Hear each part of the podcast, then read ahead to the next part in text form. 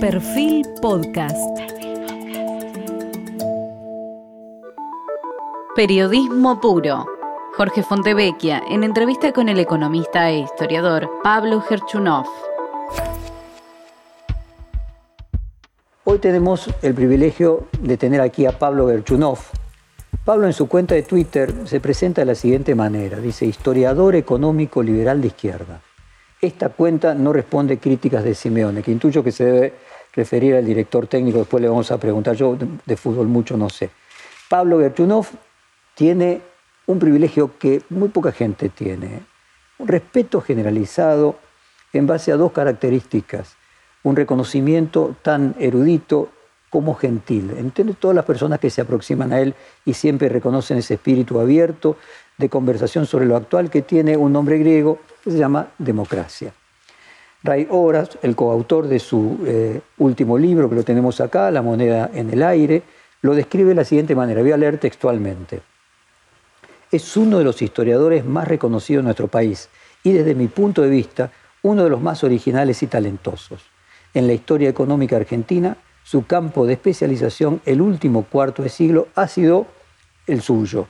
En este periodo publicó libros fundamentales como El ciclo de ilusión y el desencanto, Desorden y progreso y El eslabón perdido. Y también dio a conocer ensayos más sintéticos pero igualmente iluminadores como Entre la equidad y el crecimiento y Por qué la Argentina no fue Australia, compuestos con elegancia y talento narrativo, tan sensibles al panorama como al elemento y atento al detalle revelador, quien lea estos ejemplos del poder analítico de la historia económica no solo obtendrá la oportunidad de sofisticar su visión del pasado, sino que podrá desmentir a los que afirman que esta disciplina es, por definición, árida y poco estimulante.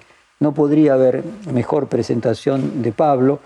Eh, vale agregar que Gerchunov se crió en un hogar comunista en su juventud, se vio influenciado por la amistad y las ideas de Juan Carlos Portantiero, el del empate hegemónico que todavía hasta hoy sigue definiendo la política argentina.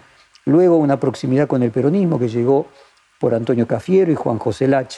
Encontró más tarde en el alfonsinismo, más que en el radicalismo, incluso su lugar y sus ideas representadas. Participó de la gestión económica junto al ministro de Economía de Alfonsín, Juan Vitair Zurril, durante el gobierno del primer presidente de la democracia, pero también con José Luis Machiné en la alianza que gobernó con Fernando de la, de la Rúa, toda experiencia de la que aprendió mucho y como él mismo dijo en un reportaje en esta misma serie hecha en mayo del año pasado, no terminaron bien. Es y fue investigador principal y profesor emérito de la Universidad Torcuato de Itela, es profesor honorario de la Universidad de Buenos Aires, investigador principal del CONICET, becario de la Fundación Guggenheim, docente invitado e investigador asociado del Instituto de Estudios Latinoamericanos de la Universidad de Alcalá, docente invitado de la Universidad de la República de Montevideo. Desde agosto de 2010 es miembro de número de la Academia de Ciencias Económicas. Y quería comenzar preguntándole a Pablo, ¿falta agregar acá en esta lista y además eh, profesor de Economía de Horacio Rodríguez Larreta? no, es una exageración. Eh, Horacio me llamó efectivamente porque quería tener conversaciones sobre la historia económica. Tuvimos esas conversaciones periódicas. Eh, Horacio es de todas maneras, por lo que yo me di cuenta en esa experiencia, una, una persona muy metódica, de modo que no ocurrían esas cosas que suelen ocurrir en el mundo de la política. Hoy no puedo porque hace cinco minutos me salió una reunión. Esas cosas no ocurrían. De modo que sí, tuvimos una serie de diálogos sobre la historia económica argentina y yo lo corregiría sobre la historia de la política económica argentina, que es lo que a mí de verdad me gusta investigar. No tanto la historia económica, que puede ser algo que demasiado determinado por las estructuras, sino de la política económica en donde el proceso de decisiones de eh, los protagonistas tiene mucha importancia. Y de eso hablamos con Horacio efectivamente. La CUNSA se recibió de licenciado en Economía en la Universidad de Buenos Aires y luego realizó un posgrado de economía en la Universidad Torcuato Itela, dos universidades que vos dictaste clase. ¿En algún momento fue tu alumno? No me acuerdo. No me acuerdo. esto es. Te digo tengo, los años. Tengo muchos años. Él tiene muchos menos que yo. Y de pronto me encuentro con alumnos que dicen que fueron, que, fueron alumnos míos, no que dicen, que fueron alumnos míos. Y yo la verdad que no algunos los recuerdo porque eran absolutamente deslumbrantes. Yo creo que por la inteligencia que tiene eh, Hernán, yo debería estar acordándome de él. La pregunta es porque en el reportaje de esta serie, uno de los últimos, José Luis Manzano, avesado conocedor del peronismo, dice que otro hubiera sido la suerte del gobierno de Macri si el jefe de gabinete hubiera sido Horacio Rodríguez Larreta y el ministro de Economía desde el comienzo Hernán Lacunza. ¿Coincidís con esa idea? Hernán eh, fue un ministro. voy a dejar a Horacio a un costado por un minuto. Hernán se puso a prueba en los momentos difíciles, ¿no? Eh, es muy difícil saber si una persona que navega en la tormenta, curiosamente, alguien que sabe navegar en la tormenta, eh, de pronto no es la persona más adecuada para, para, esos otros momentos fundacionales en donde reina la alegría y todo parece que va a salir maravillosamente bien. Eh, pero Dicho muy en general, Hernán está hecho para la política económica. Hernán es eh, eh, sutil, es inteligente, escribe bien, que para mí es, importante aún para un ministro. Escribe bien, descubre rápido la naturaleza de los problemas de modo que podría haber sido un buen ministro de Economía de Macri en cualquier momento, en el momento que lo fue y en cualquier momento anterior. ¿no? Hemos aprendido a descubrir a los ministros que navegan en la tormenta. ¿no? Pensemos en Dualde, por ejemplo. ¿eh? Sí, Dualde tuvo un tenido suficiente cantidad de tormentas como para desarrollar eh, esas habilidades. Así es, así es. Te preguntaba de la CUNSA eh, y de Horacio Rodríguez Larreta, eh, si bien en tu libro vos tenés un análisis del de, eh, gobierno de Macri, pareciera haber en este momento un corrimiento hacia el centro dentro de Juntos por el Cambio, y hay algunos que marcan una diferencia entre la ideología económica de Macri y más allá de los nombres, Horacio Rodríguez Larreta o Vidal, que la CUNSA de alguna manera encarna. Algunos incluso dicen que la CUNSA se parece más a Guzmán que a Duhovne eh, y que Guzmán se parece más a la Cunza que Kisilov. Eh, mm. ¿Te parece así? Yo lo que creo es que sin duda en Juntos por el Cambio ha habido una transformación desde el momento en que, se, en que dejaron el gobierno. No estoy tan seguro todavía de decir que Juntos por el Cambio se corrió al centro estoy bastante más seguro de que Mauricio Macri se corrió a la derecha después de la salida del gobierno. No creo que sea algo que a él le moleste, quiero decir, él pertenece y se siente cómodo en la internacional de derecha junto con los amigos europeos que participan de ese espacio político. Yo creo que está cómodo ahí. Yo no lo, no lo vi nunca a Macri durante su gobierno, nunca estuve con él. Estuve algunas veces con él antes de, que asumiera la presidencia, bastante antes de que asumiera la presidencia. Haceme acordar, en todo caso, de paso que te cuente una anécdota al respecto. me anoto. Eh, eh, yo creo que él hizo durante los primeros tiempos de su gobierno algo que no sé si estaba tan convencido de hacer. Me refiero a la cautela en, los avances reformistas, lo que en ese momento se llamó, yo creo que no es la palabra adecuada, lo que se llamó gradualismo. Creo que el gradualismo iba contra, su, contra su naturaleza, no sé qué quiere decir, contra su temperamento. iba contra su temperamento. De modo que yo le creo bastante más al Macri que veo hoy, al Macri que escucho hoy, que al Macri de los dos años iniciales. La anécdota que te quería contar eh, muy rápidamente, eh, de pronto veo que los caminos se cruzan, son demasiados años. Yo también le di unas clases a Macri de historia, de historia económica. Cuando yo saqué un libro, un librito chiquito, como vos lo describiste, vos lo leíste recién, que se llamó ¿Por qué Argentina no fue Australia? Él y gente de su equipo no habían llegado todavía al gobierno de la ciudad. Me pidieron si yo les podía dar cuatro charlas, con, obviamente, cuatro diálogos con ellos acerca de por qué Argentina no fue Australia. Hace poco tiempo un amigo mío me dijo que la pregunta era incorrecta, que la verdadera pregunta es por qué Argentina no fue Argentina, ¿no? Que era lo que podía ser. Y en ese Macri de ese momento, o sea, estás hablando del año 2000, 2001 más o menos. Sí, Sí.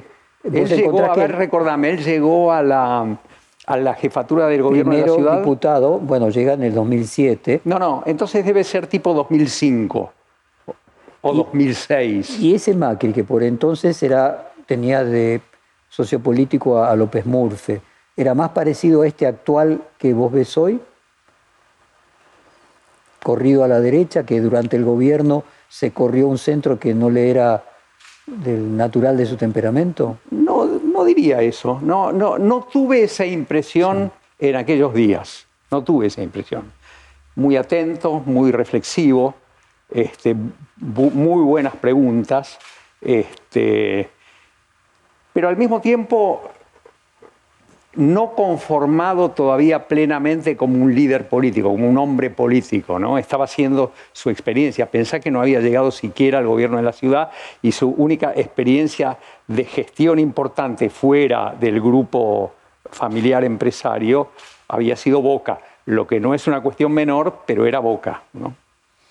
Eh, vos en tu cuenta de Twitter te presentas también como un liberal de izquierda. Eh, eh, está bien. Lo cambio cada tanto. A veces digo liberal progresista, progresista liberal, liberal de izquierda.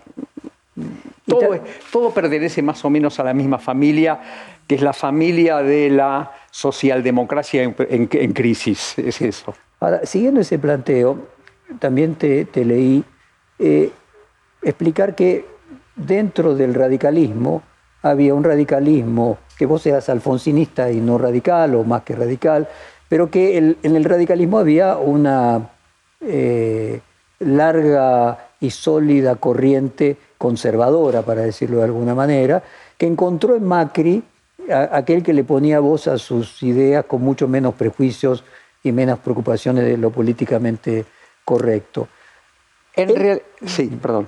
El liberalismo de izquierda, el progresismo, la socialdemocracia, ¿no germina en la Argentina? Es, una, es la pregunta que me hago todas las mañanas cuando me afeito, desde hace 60 años más o menos. No, 60 no, porque eh, esa es una identidad mía, por identidad, eh, una postura mía frente al mundo y frente a la Argentina que nace con Alfonsín. ¿eh? Antes que eso, yo nunca podría haberme llamado a mí mismo un liberal de izquierda. Eso es una cosa que yo aprendí de la mano de Alfonsín, como la aprendieron muchos otros de la mano de Alfonsín, ¿no? O lo fueron transitando muchos otros de la mano de Alfonsín. Vos nombraste a Juan Carlos Portantiero, por ejemplo, José Aricó, el grupo de Córdoba, muchos, ¿no? Altamirano, es decir, gente muy valiosa que estoy casi seguro que los que viven hoy casi te dirían en forma automática que son liberal progresistas o liberales de izquierda o cosas por el Europa también lo llaman liberal socialista. Tú, claro. Bueno, yo alguna vez... Usaste liberal socialista. usé liberal socialista liberal. Em, yo siempre recuerdo una frase de Pancho Aricó, de José Aricó, un hombre deslumbrante, ¿eh? una cabeza deslumbrante. Cordobés, miembro del Partido Comunista, una de las figuras del Partido Comunista Cordobés más respetada de la década del 60. Eh, y Aricó decía, una decía en ese momento, en, los 70 más bien, una frase que a mí siempre me llamó la atención. decía, el peronismo es una, como, verás enseguida que es una señal de debilidad decir esa frase. El peronismo es la vaca en la vía que no deja pasar al tren que viene de la izquierda ni al tren que viene de la derecha. Eso dicho en los 60 o los 70, no, no, no estoy muy seguro. ¿no? Eh, con eso lo que él quería decir, con eso lo que él estaba transmitiendo es una protesta contra sí mismo y contra, y, contra los avatares de la Argentina que bloqueaban el surgimiento de una socialdemocracia en la Argentina. ¿no? Y también de una derecha democrática. Y también una derecha democrática, y esto viene muy a cuento, porque en ese sentido Macri tiene una virtud extraordinaria. Macri no, es la derecha democrática en la Argentina. En, ese sentido, eh, yo le rindo un homenaje a Mauricio, ¿no? Eh, Mauricio es un demócrata de derecha, es la derecha democrática en la Argentina, como no lo fue, por ejemplo, Álvaro Alzogaray. Álvaro Alzogaray vivió el nacimiento de la democracia, pero yo, diría, que también lo, conocí a Alzogaray, eh, nunca diría que era un hombre comprometido con los valores democráticos. claro, ahora obviamente entre 1930 y 1983 debía ser difícil, ¿no? Porque en realidad la democracia duraba periodos muy breves, siempre con la espada de Damocles de que venía enseguida después una dictadura eh, militar. ¿no? Estoy completamente de acuerdo. Es cierto que Alzogaray tenía eh, entusiasmo por participar de esos gobiernos militares. ¿no? Ah, pues, ahí iba, sí, ahí iba. Ahora, vos decís, eh, Macri representa a la derecha democrática, ahora Juntos por el Cambio, ¿representa a la derecha democrática o pretende incorporar esos valores del radicalismo liberal de izquierda, liberal socialista, más corrido al centro? Hace un rato vos dijiste una cosa que me pareció interesante, dijiste, en el radicalismo había eh, gente que no se sentía expresada por... Eh, el Alfonsín socialdemócrata, porque Alfonsín tampoco fue socialdemócrata toda su vida. Digo, él también hizo una, eh, no diría un aprendizaje, porque eso tiene algo de teleológico, pero hizo una evolución hacia la socialdemocracia. ¿no? Pero ahí déjame decirlo de un modo distinto como lo dijiste vos no era en el radicalismo en donde había, que las había, en donde había fuerzas que se, hubieran sentido en aquel momento más cómodo con ideas como las de Macri. Yo creo que eso existía profundamente entre sus votantes. El votante de Alfonsín era un votante mucho más a la derecha de Alfonsín. y eso revela su capacidad de liderazgo. Alfonsín tenía una frase que yo otra vez también se la escuché y me quedó grabado y es, me quedó grabada y es mm, discutiendo con su gente, ¿no? No te fijes nunca en quién te vota. ¿Quién te vota? Cuantos más te voten, mejor. Fíjate vos mejor en qué pensás y qué votás. Y esa fue una regla de la vida de Alfonsín todo el tiempo. Y una, demostración de su astucia política. ¿no?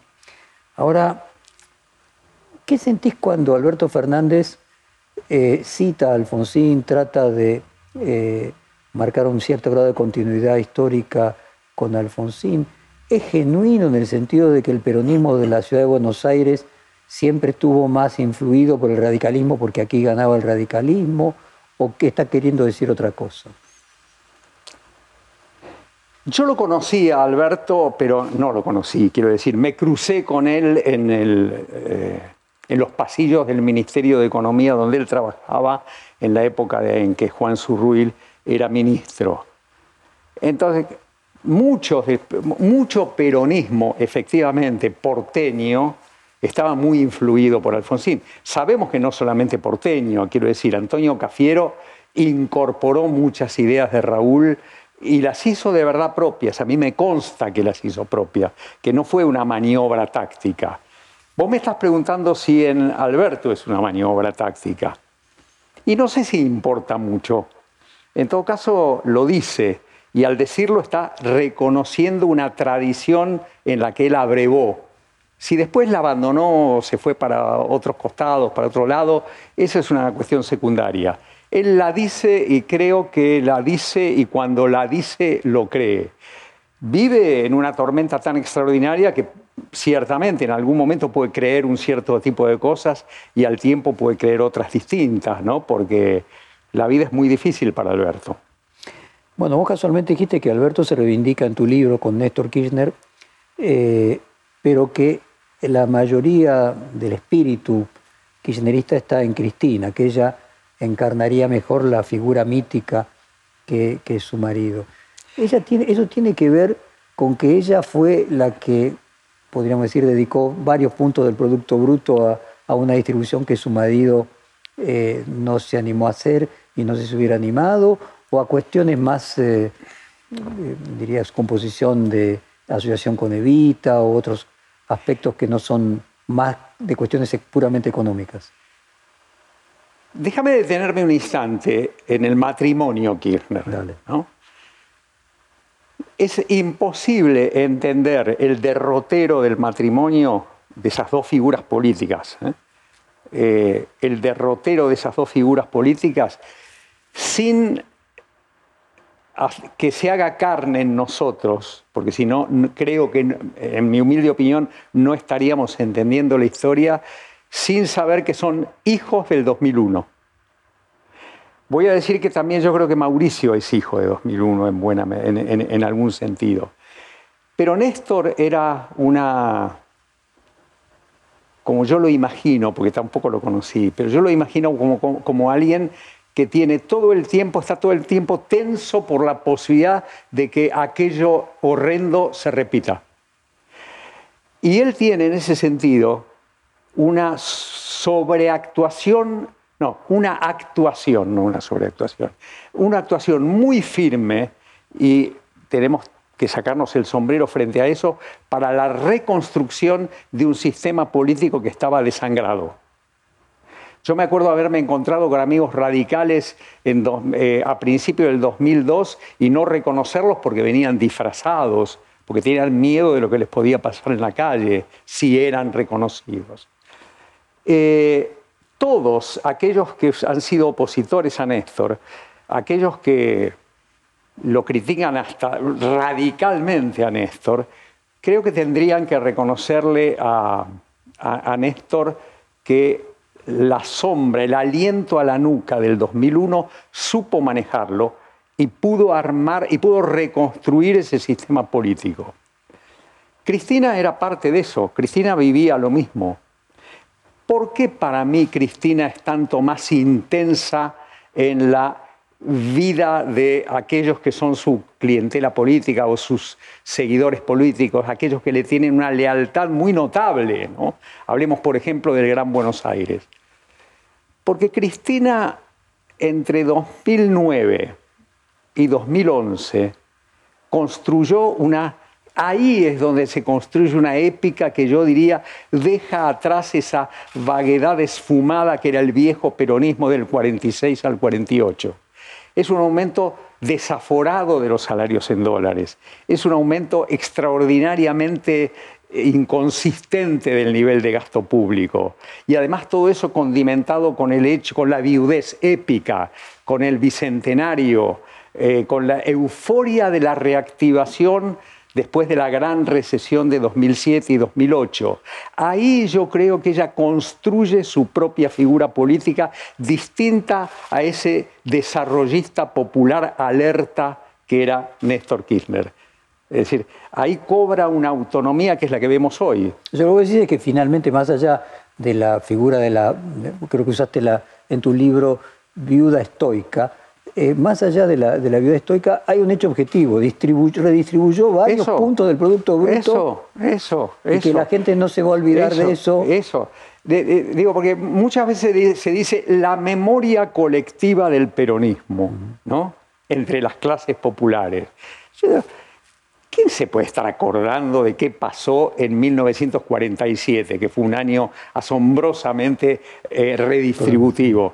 Bueno, Nadie, porque hay algo mucho más nítido, más reciente y tan intenso como aquello, que es lo que ocurrió en 2010 y 2011, y es lo que le dio a Cristina ese voto casi peronista, casi peronista de Perón, que fue el 54% que sacó en 2011, ¿no es verdad? Que esos votos reunidos en 2011 fueron, son muy llamativos, ¿no?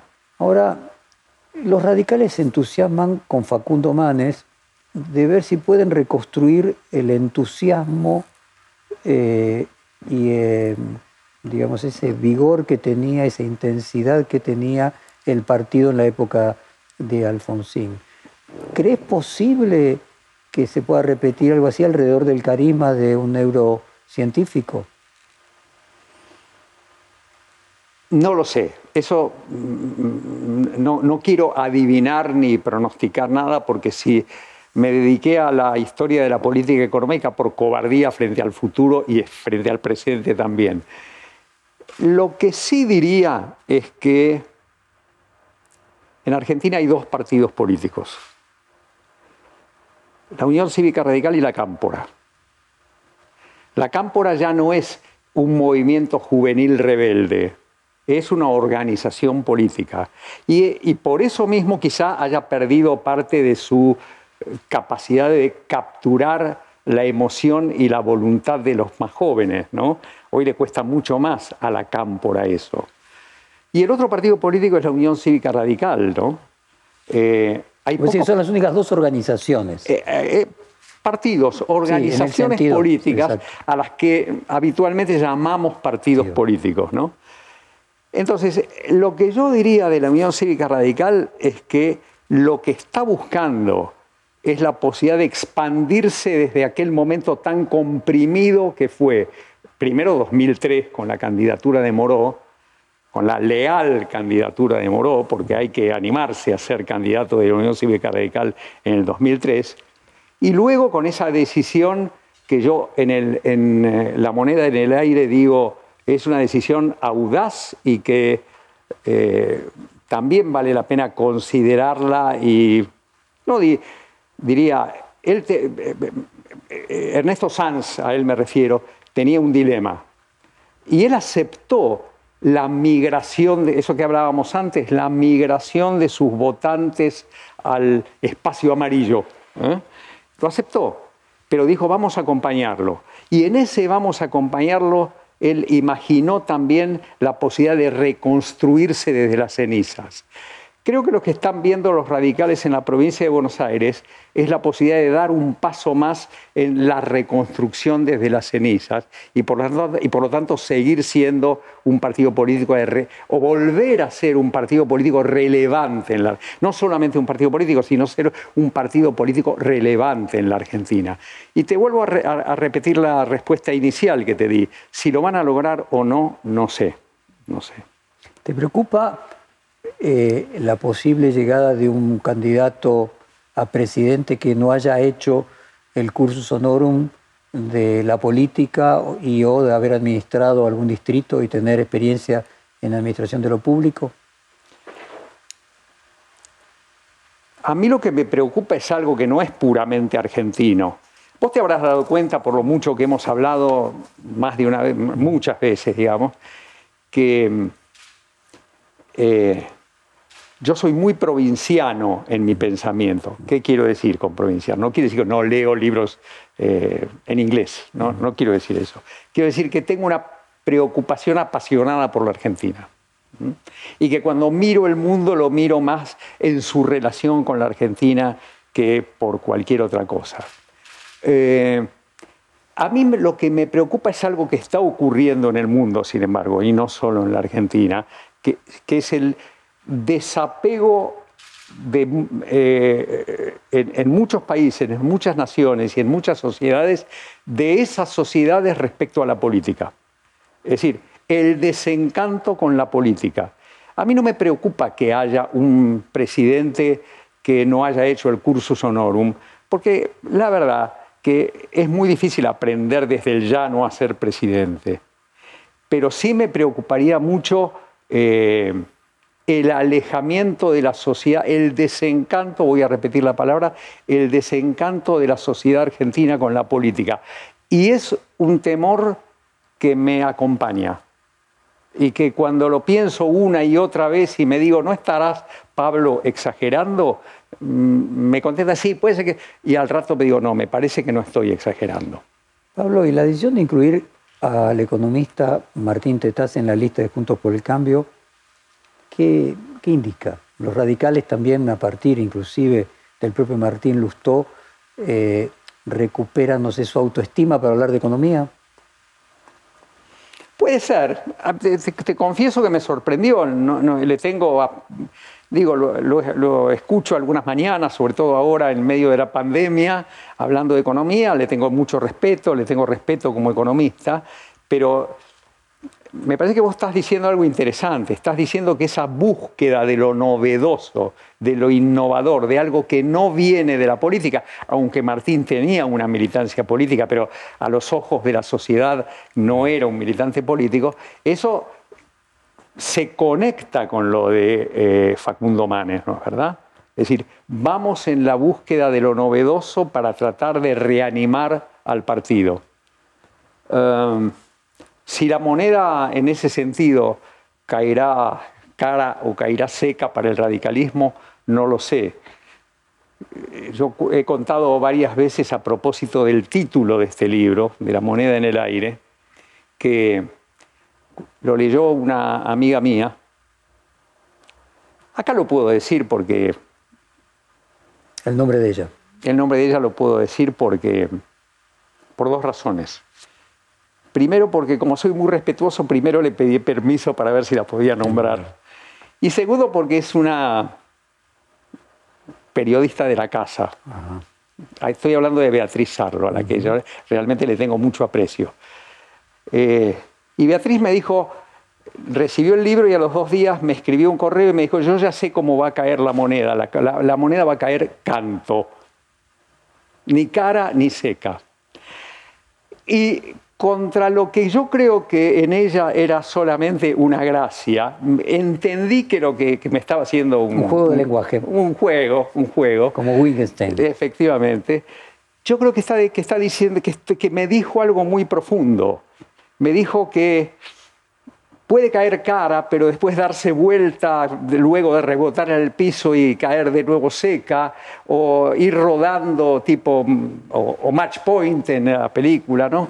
Eh, ese tipo de cosas. Es decir, la enorme inestabilidad y la enorme incertidumbre sobre el futuro argentino. Vos me dirás, yo me lo digo a mí mismo, todo futuro es incierto.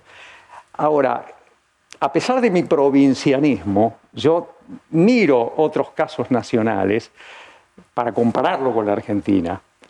Y esa, esa sensación de volatilidad, de bruma pero una bruma demasiado espesa sobre el futuro inmediato, inmediato, yo no la veo en otros países con la intensidad con que la veo en la Argentina. Entonces, para mí esa frase de Beatriz, la moneda cae canto, quiere decir la incertidumbre es poderosísima.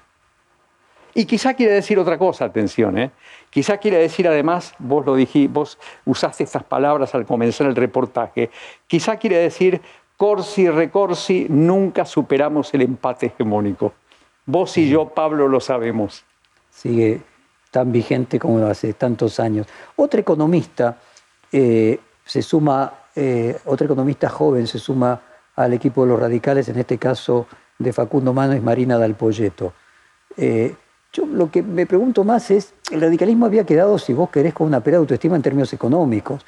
Pues uno decía economista radical y la gente salía eh, huyendo, como que se superó. retro. Se superó, o sea, hay, eh, ¿es posible hablar de economía del radicalismo?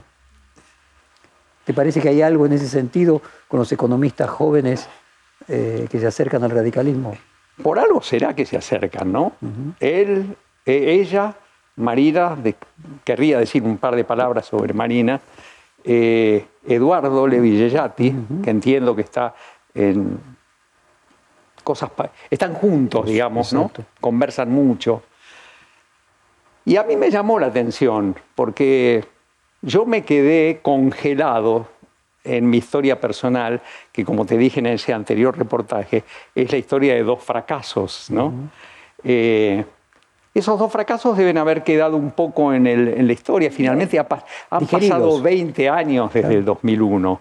Tienen, tienen derecho a pensar, a, repensar en clave de una esperanza. ¿Cómo va a salir o cómo no va a salir? No lo sé. Pero de ambos, quiero decir, tanto de, de Marina como de Eduardo, son dos muy buenos economistas. Tampoco se ven a sí mismos, me da la impresión, como radicales, aunque creo que Eduardo este, se afilió al radicalismo, no lo sé de, en el caso de Marina, pero saben de qué hablan. ¿eh?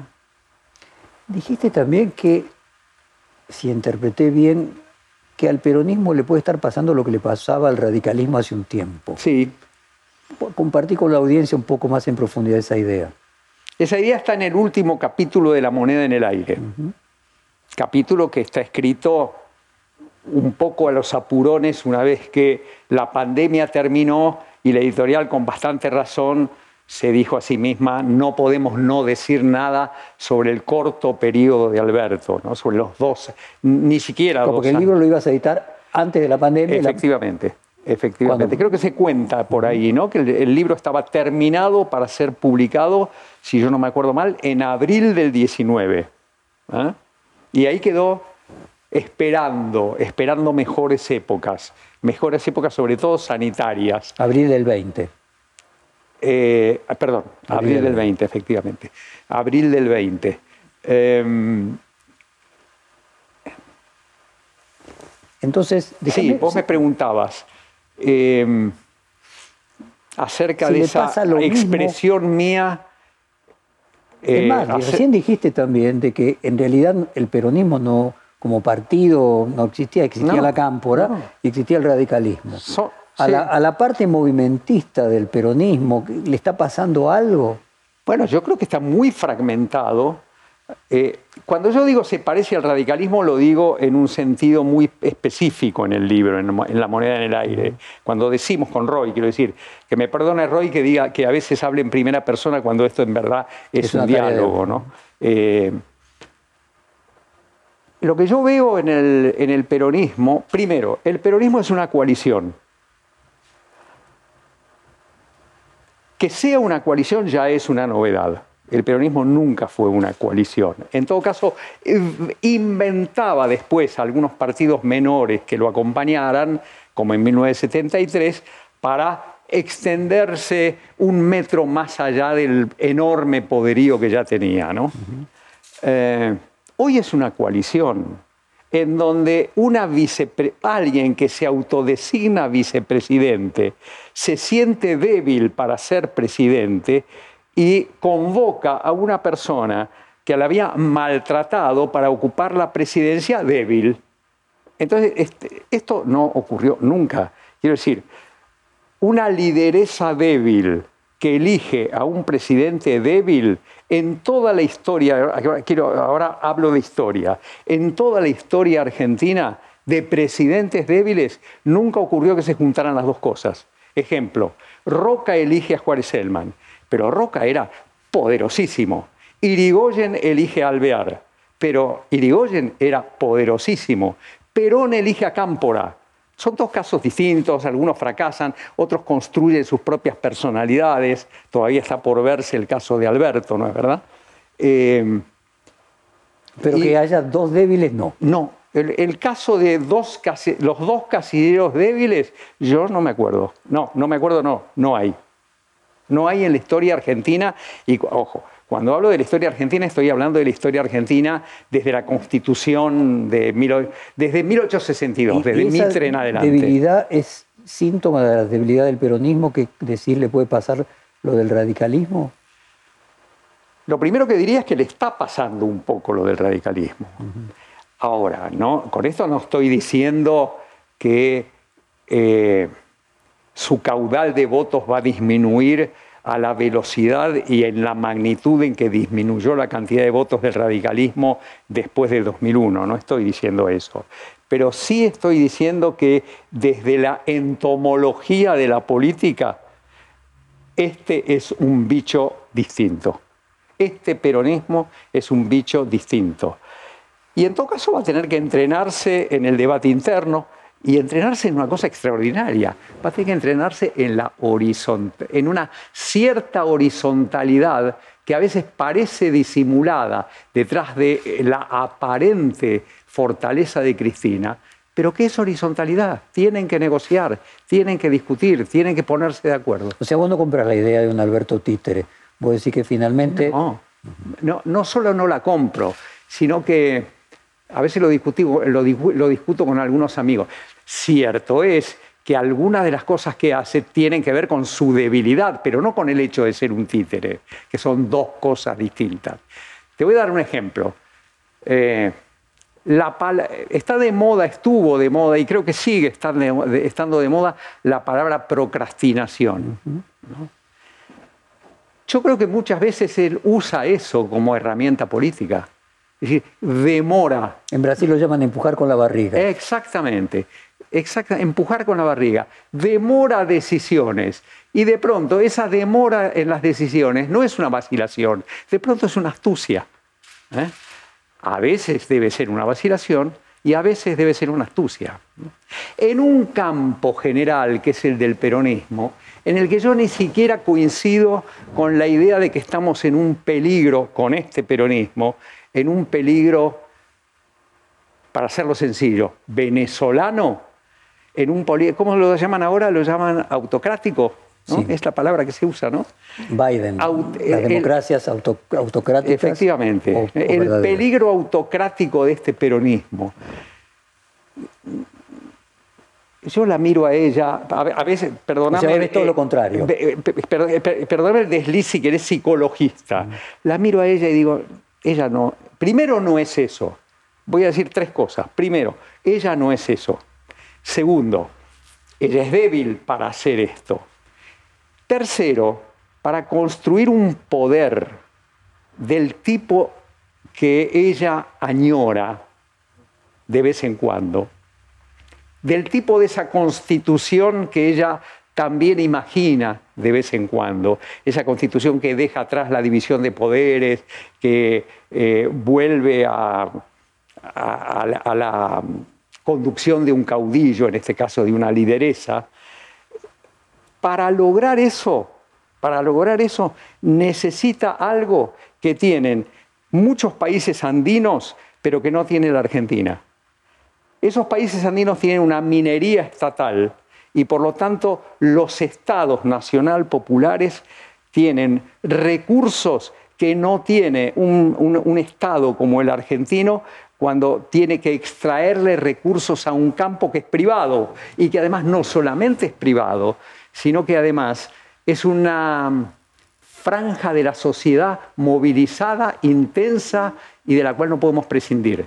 Y que puede regular, es decir, la minería está ahí en los recursos. Acá todos los años hay que volver a plantar. Efectivamente, es. Y además es punto uno fijo. Es stock y el otro es flujo. La minería es ahí en un punto fijo, hay una. En cambio, uno habla del campo argentino y está hablando de una de un espacio geográfico y vital muy interesante. Y ella misma se dio cuenta de que es difícil luchar contra ello. ¿Lo intenta? Lo intenta. Quiero decir, por ejemplo, Vicentín fue un tímido intento eh, de extraer un poquito más de renta. Eh, la hidrovía era otro de los temas que vos ah, mencionabas. hidrovía. Hidrovía es un intento de extraer un poco más de renta. Ahora, me pregunto, ¿lo hará? Y si lo hará, ¿qué, cuánto, ¿cuánta plata adicional será?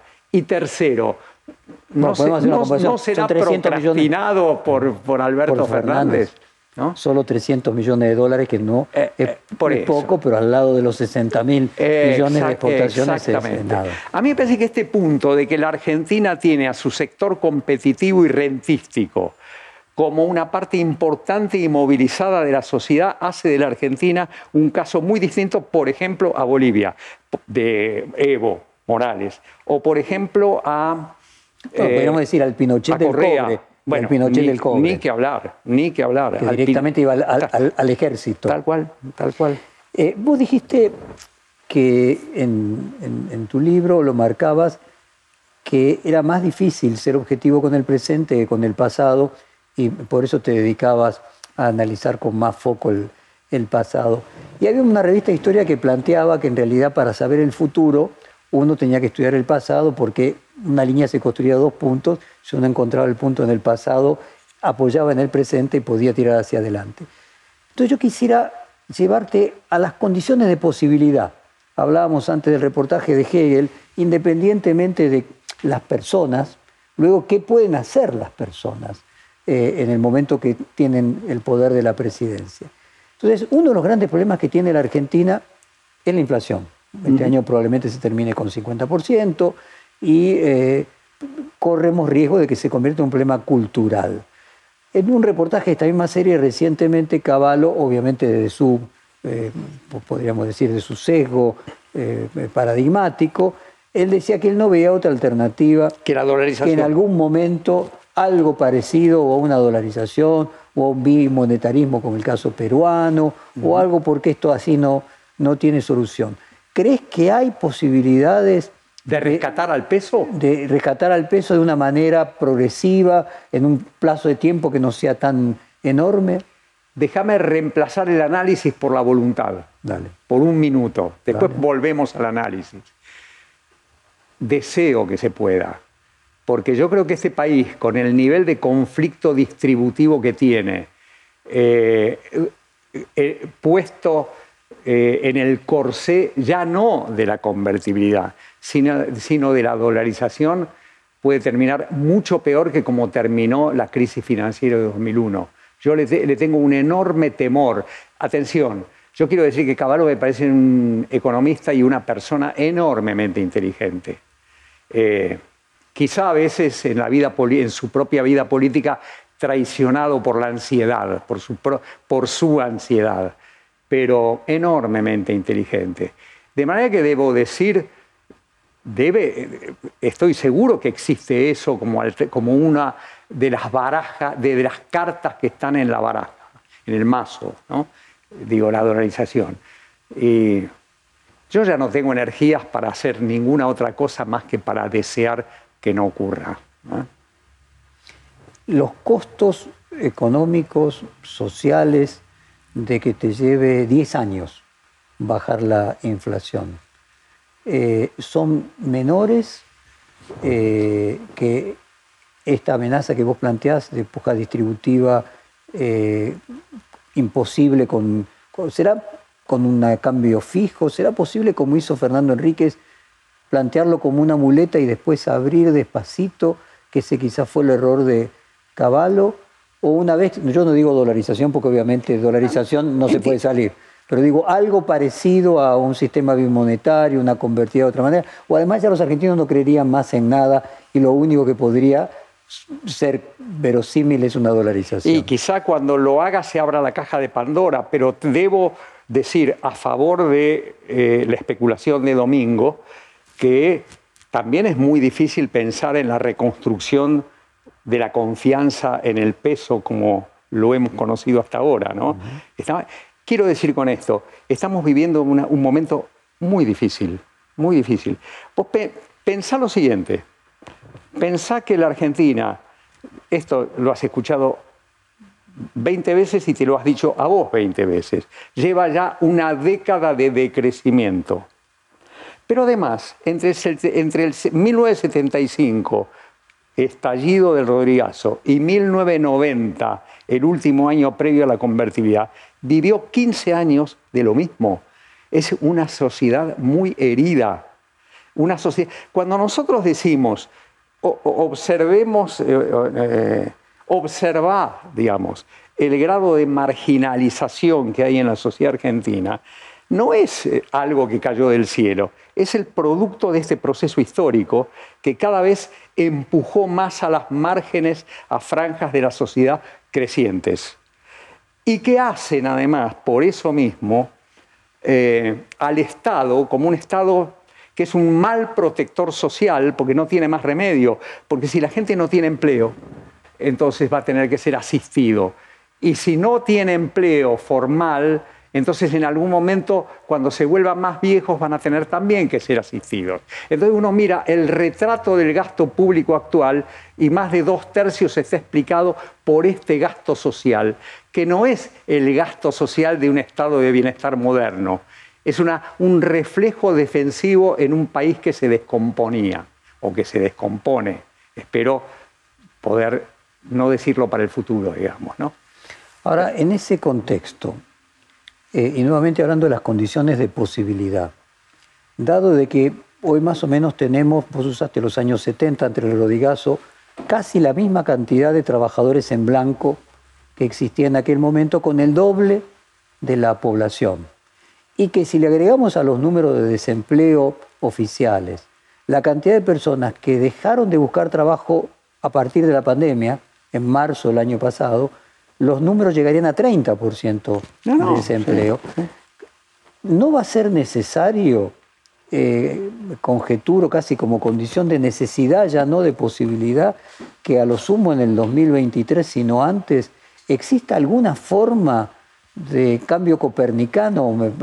repito la metáfora de los años 90, algo, si no es por el orden de la moneda, por el orden de una reforma eh, laboral eh, monumental, algo que de alguna manera quiebre este círculo vicioso que como vos bien marcás, en realidad creo que entre el 75 y el 90 éramos el único país no africano que bajó su Producto Bruto y somos el único país del mundo que progresó en lugar de progresar. Va a haber un punto en el que sea quien fuera el presidente va a ser un yo imperativo. Creo lo, yo creo lo mismo que vos, que, que en, en, algún momento y probablemente antes de 2023 o desde 2023 va a haber un cambio. Ahora, me parece que es importante que reflexionemos sobre el sentido de ese cambio. Naranjo en flor. El tango. Primero hay que saber sufrir. Por ese camino no vamos. Ni, este país ni ninguno hace reformas en un, en un contexto contractivo. Yo conozco un solo caso en la historia, no conozco todos, pero en la historia mm, del occidente reciente, conozco solamente el caso de, Grecia, el caso de la tragedia de Cipras, girando hacia una política de reformas en medio de una contracción económica. Una tragedia. Yo espero que podamos evitar esa tragedia realmente. Ahora, a lo que iba es a lo siguiente. Si tenemos una oportunidad de eh, evitar esa tragedia, es porque nos construimos alguna visión de cómo puede ser el futuro. Entonces, si me das dos minutos, trato de transmitirlo. en perspectiva histórica, Argentina tuvo una edad de oro, que es la edad agroesport... La Mitre Roca, llamémoslo. 1080, 1920. Sí, sí, entonces es Roca, pobre. Lo dejamos, lo dejamos afuera a Mitre. Yo quería ponerlo adentro a Mitre, pero. 1870. 1880, 1914 o 1930, lo, como prefiera. Digo, eso es una discusión entre historiadores. Eh, eso fue una Argentina inserta en el mundo en donde los azares tecnológicos le permitieron avanzar extraordinariamente bien. ¿no? Estoy hablando del ferrocarril y del buque frigorífico. Roca se encontró con eso y entonces eso era un incentivo para unificar el país, lo hizo y adelante. Eso lo cuento como se cuenta en La moneda en el aire, yo lo cuento en un libro eh, que se llama Desorden y Progreso. ¿no? Eh, primera etapa. Segunda etapa, industrialización protegida. 1930 a 1960. Déjame parar en 1960. Ese es el casamiento de la clase obrera urbana con un sector productivo que le da cobijo. En los 30 eso empezaba y Perón lo entendió brillantemente. Y por eso Perón no volvió atrás del proteccionismo una vez terminada la Segunda Guerra Mundial. Creo que además no podía. ¿eh? Creo que no había oportunidades para abrir esta economía en 1948. Pero vamos a suponer que sí la había. en él primó la política. Yo no voy a destruir mi movimiento político eh, aumentando el desempleo porque reduzco el proteccionismo. Entonces allí notamos nítidamente que había un patrón de crecimiento proteccionista y popular. ¿Crecía como el anterior? No, no crecía como el anterior, pero crecía. Tercero, no, no me voy a extender tanto. Por favor. Tercero, eh, el desarrollismo, proteccionista también, en donde ya no son las industrias que, le dan cobijo a los trabajadores porque usan mucho más capital que trabajo. Estoy, estoy hablando de Frondizi, estoy hablando de, después del interregno de Ilia, estoy hablando de Onganía y Krieger Bacena. Y, idea mía, yo creo que era incluso la idea inicial de Martínez de Oz. Después todo cambió, ¿no?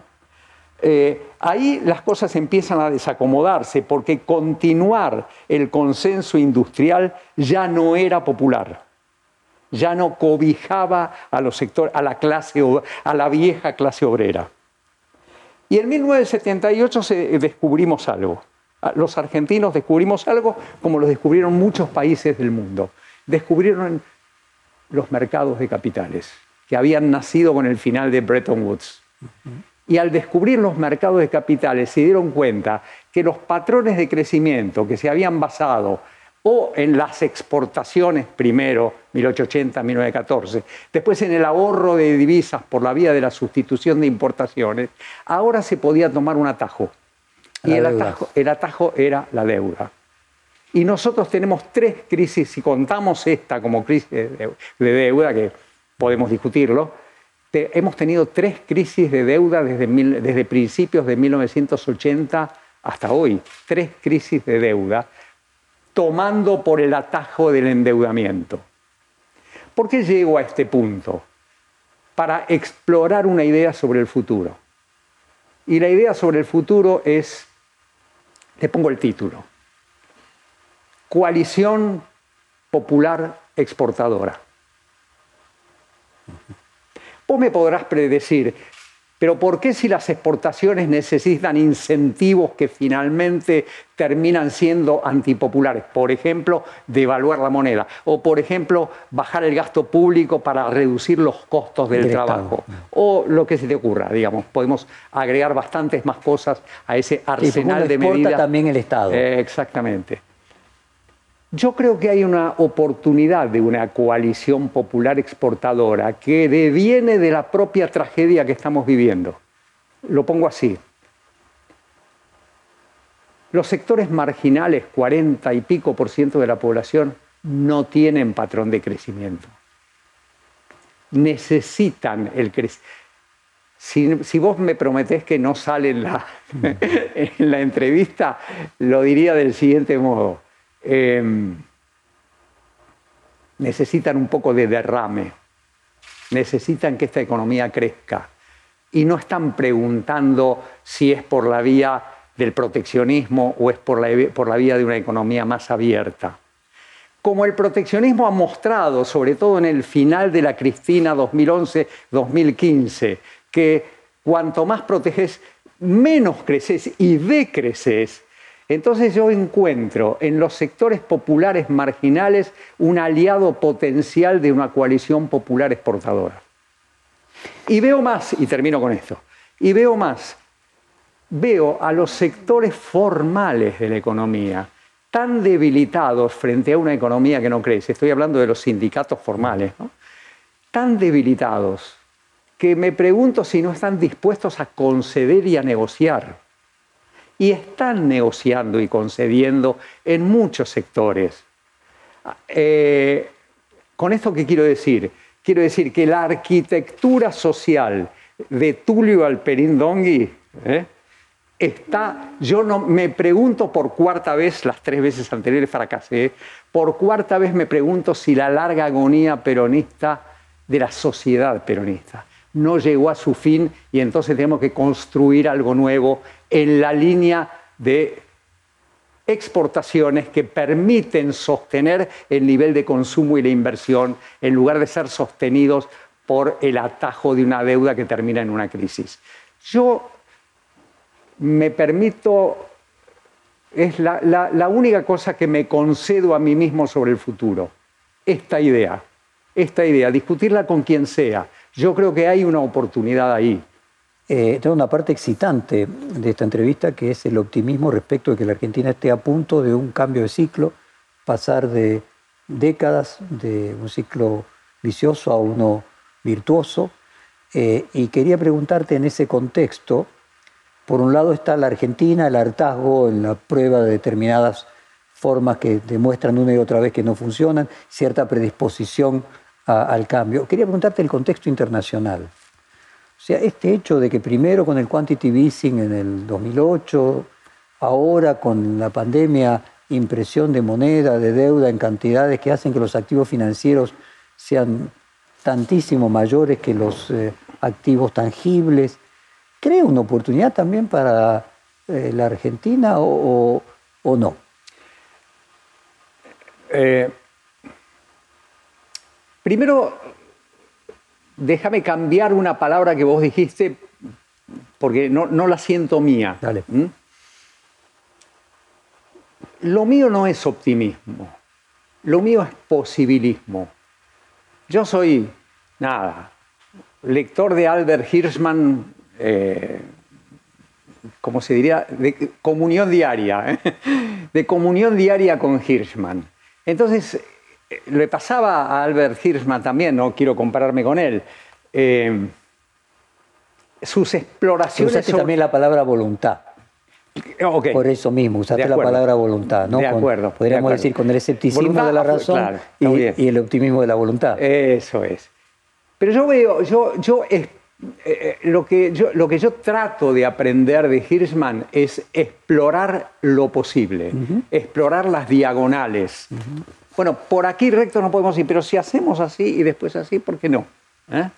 Entonces, cuando yo eh, hace, un, hace un ratito nomás discutíamos sobre esta bosquejo, esta idea de una coalición popular exportadora que, que sustituye esta sucesión de patrones de crecimiento y de no crecimiento que estuvimos mencionando, estoy haciendo eso, estoy haciendo una exploración. En esa exploración, vos acabas de hacer una pregunta central, que es, ¿y el mundo qué con nosotros? O nosotros qué con el mundo. En La moneda en el aire con Roy citamos a un eh, asesor de, muy amigo mío, un asesor de Martín Guzmán que se llama Daniel Heyman. Daniel Heyman tiene una frase muy ingeniosa. Eh, dice, refiriéndose a la conexión con los mercados de capitales, el hecho de que uno esté, el hecho de que uno tenga una conexión eh, abierta con Aguas Argentinas, ¿cómo se llama la empresa? Aguas Argentinas, ¿cómo se llama ahora? AISA. AISA. El hecho de que tengamos una conexión con AISA no quiere decir que tengamos que tener la canilla abierta todo el día. Entonces, a ver, aquí hay un problema sobre justamente el patrón de, el patrón de crecimiento, el patrón que colectivamente nos damos a nosotros mismos como patrón de crecimiento y, qué y cómo se vincula eso con los mercados de capitales. Eh, siempre es una tentación decir levantemos el nivel de crecimiento y de empleo y de salarios de corto plazo apelando a esos mercados de capitales. En ese posibilismo que yo te estoy tratando de transmitir, eh, lo que yo veo es que el, el, dolor en las heridas que provocaron las crisis de deuda sucesivas nos dan la oportunidad de construir, vamos a llamar así, una narrativa, me, permitís la palabra, una narrativa sobre el futuro que implique una conexión con los mercados de capitales prudente, no sé, razonable.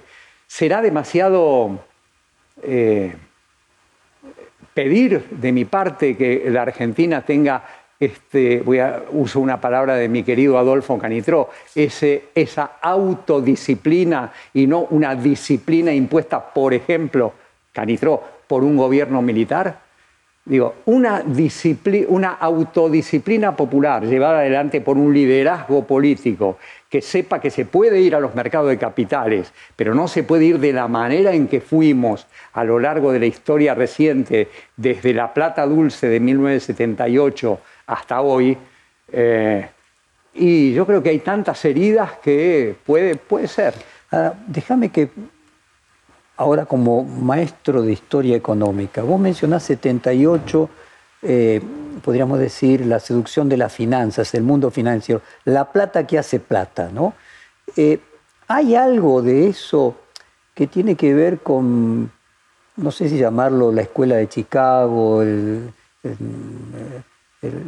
neoliberalismo, eh, el monetarismo, Milton ¿Hay algo de esas ideas que aparecen en los 70 eh, eh, y que o por fracaso o por eh, pésima distribución de la renta de los agregados económicos desde la caída del muro de Berlín hasta hoy, o por la crisis de las hipotecas sumada ahora la del coronavirus, marcan como cierta obsolescencia y un cambio hacia un, no sé si nueva doctrina, nueva economía, nuevas posibilidades de la economía, Vos sos un lector de, revistas y debates extranjeros. Me acuerdo que la última vez hablamos de, del debate monetario en Estados Unidos, por ejemplo. Exactamente.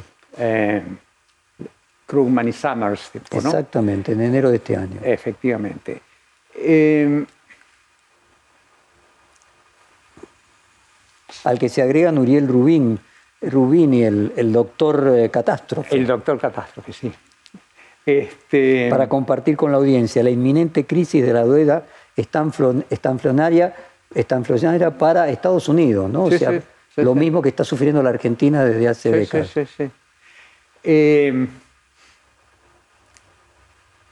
yo no. Yo cuando vine acá y hablamos de, del debate en ese momento, más bien Krugman Summers, todavía no había tantos otros participantes de ese debate. Em, yo te dije que más bien compartía la cautela de Larry Summers. Eh, lo que yo agregaría ahora es que compartiendo esa cautela, sin embargo, veo una reconsideración en el marco, en la discusión, en el debate analítico una discusión sobre los mercados, sobre los movimientos de capitales y los mercados de capitales que va más allá de sectores marginales de la academia, o no marginales como Stiglitz, por ejemplo, ¿no? que lo dijo desde hace décadas. ¿no? Eh, esa, eh, ese debate es un debate muy sano, que puede colocar a las, eh, que puede o no digo de nuevo el posibilismo, puede colocar a las finanzas internacionales en un lugar eh, que de verdad se, conviertan en un mercado de crédito, en un mercado financiero y no en eh, eh, el fósforo que enciende la mecha para que todo termine explotando, sobre todo en los países como el nuestro, que quieren aprovechar esas oportunidades con ansiedad. ¿no? no sé cómo va a terminar este debate y no sé cómo va a terminar la realidad. ¿Eh? Em, pero yo tengo la impresión de que lo, más importante que tengo para decir sobre eso es bienvenida a la discusión. Eso es lo que quiero decir. Bienvenida a la discusión. Yo ya no veo a aquellos que pensaban la economía puramente con las reglas de los mercados financieros y solo con las reglas del mercado financiero, no los veo con la misma soberbia que tenían antes de la pandemia. Por decir un punto, antes de la pandemia. Creo que están en retroceso y ese retroceso me gusta. O sea, finalmente lo que la pandemia vino a aportar es cierto grado de realismo frente a la soberbia epistémica, o sea, nos enseñó a todos cuánto ignoramos y cuánto a veces es peor creer que se conoce que la ignorancia. Eso es lo que vos estás diciendo, que ves algo sano en esa discusión respecto de... Sí, porque lo que tiene eh, efectivamente, me, gustó como lo dijiste, porque eh, yo veo mucha gente que ha perdido la soberbia. Y no hay nada mejor para un debate entre, que, sea un debate entre intelectuales honestos que la pérdida de la soberbia. Y diría algo más que yo, es una frase que yo uso todo el tiempo y que la charlamos con Roy Ora en, eh, en el libro La moneda en el aire, que es, mi paso por el gobierno me enseñó una cosa, me enseñó a morder la manzana de la comprensión. ¿Qué quiere decir morder la manzana de la comprensión? Quiere decir que me fue tan mal que empiezo a mirar con piedad al otro en sus propias dificultades. ¿no?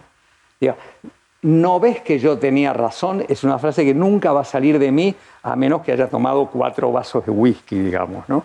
Eh, y creo que esta especie de intercambio más modesto en el mundo académico anglosajón, que es aquel del que básicamente abrevamos, es una buena noticia. Finalmente, mencionabas eh, con elogios y con respeto prácticamente a casi todos los que les tocó ser eh, conductores de la economía argentina, de Caballo, La manzana de la comprensión. Claro.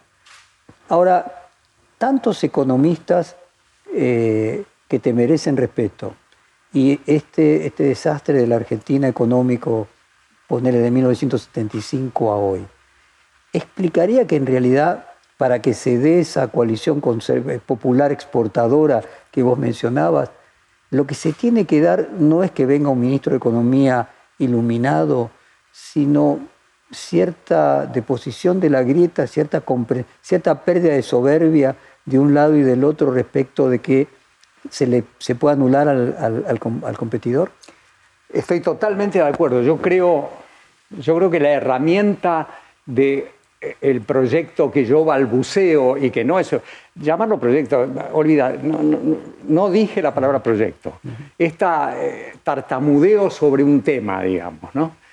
este balbuceo em, es un balbuceo que si tiene sentido, solo puede ser llevado a cabo por una coalición muy amplia. Y una coalición muy amplia, tan amplia que yo me atrevería a llamarla gobierno de unión nacional. ¿Ah? Un gobierno de unión nacional que no es el primero, no, sería el primero en, la historia argentina. Un gobierno de, unión nacional es condición necesaria para que esto cambie.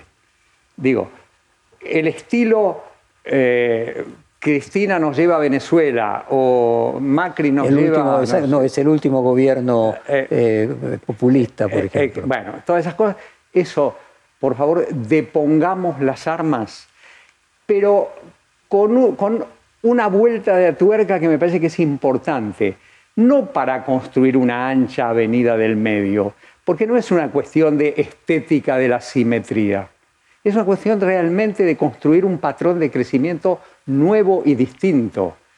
Que me perdone Sergio Massa, pero Sergio Massa no nos estaba proponiendo nada salvo que estaba en el medio. Y estar en el medio no es necesariamente una virtud. Querido Pablo, muchísimas gracias. Espero que escribas eh, un libro por año, así tenemos la oportunidad rara de poder entrevistarte, que sé que son muy remiso hacerlo. Y en este caso no te quedó alternativa por promocionar a tu libro, que es muy bueno, y espero que venda muchos ejemplares y le sirva a mucha gente como a mí para mejorar el entendimiento de la Argentina. Muchísimas gracias, Jorge. Nos vemos pronto. Pronto. Muchas gracias. Perfil Podcast.